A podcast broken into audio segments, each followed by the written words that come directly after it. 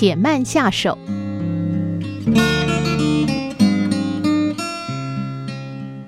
单位里调来一位新主管，大部分的同仁都很兴奋，据说是个厉害的人物，专门被派来整顿业务。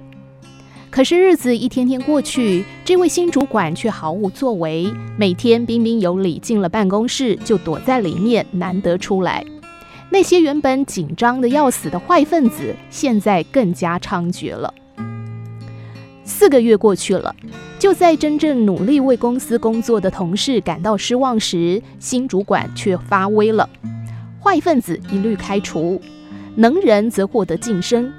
跟过去四个月表现保守的他，简直像是换了一个人。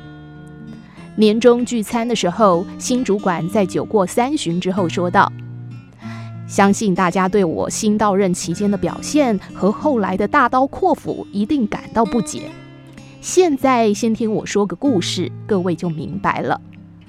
我有个朋友买了栋有着大院子的房子，一搬进去就把那院子全面整顿。”杂草树木一律清除，改种自己新买的花卉。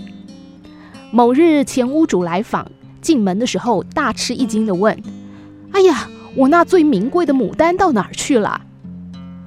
我的这个朋友这才发现，他竟然把牡丹当草给铲除了。后来又买了一栋房子，虽然院子更加杂乱，可是他按兵不动。果然，冬天以为是杂树的植物，春天里开了花；春天以为是野草的，夏天开的花团锦簇；半年都没有动静的小树，秋天竟然红了叶。直到深秋，他才真正认清哪一些是没有用的植物，大力铲除，让所有珍贵的草木得以保存。